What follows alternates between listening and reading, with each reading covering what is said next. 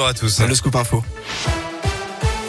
Et à la une de l'actu du nouveau après ce rodéo urbain qui a tourné au drame à Clermont. Une femme de 81 ans est décédée jeudi soir après avoir été percutée par une moto sur un passage piéton. Et bien d'après les images de vidéosurveillance, deux motos faisaient du rodéo, dont une qui circulait sur la roue arrière. L'un des deux pilotes a grillé un feu rouge avant de faucher l'octogénaire. Il a pris la fuite et sa moto a été retrouvée brûlée un peu plus loin. Notez qu'un jeune homme de 19 ans est actuellement en garde à vue. S'il s'agit de l'auteur présumé, il s'est présenté spontanément au commissariat hier hier après-midi. C'était il y a un an, jour pour jour, Samuel Paty était assassiné en pleine rue pour avoir montré des caricatures de Mahomet à ses élèves lors d'un cours sur la liberté d'expression.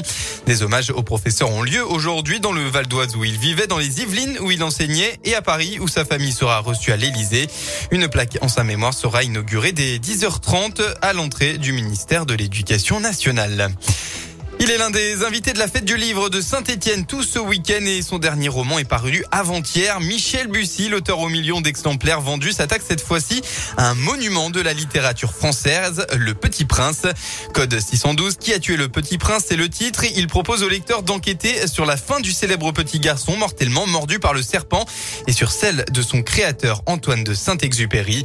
Voilà près de 20 ans que Michel Bussy, fasciné depuis l'adolescence par le conte, voulait en faire une histoire. Eh on l'écoute. L'évidence est apparue en pensant à la fin du Petit Prince, du serpent hein, qui mord le Petit Prince. Et donc, c'est grâce effectivement à cette idée-là de nous dire, bah, on peut peut-être lire le Petit Prince aussi comme un récit policier. Et on pense à la disparition de Saint-Exupéry quelques mois plus tard, qui est tout aussi mystérieuse. Et donc là, évidemment, tout se mettait en place en disant, oui, oui, enfin là, je me suis dit, c'est une bonne idée parce que là, on a tous les ingrédients d'une contre-enquête avec un parallèle entre Saint-Exupéry et le Petit Prince et euh, de donner une autre couleur au Petit Prince, qui est de se dire que peut-être Saint-Exupéry a, a caché entre les lignes un certain nombre de sens secrets au Petit Prince.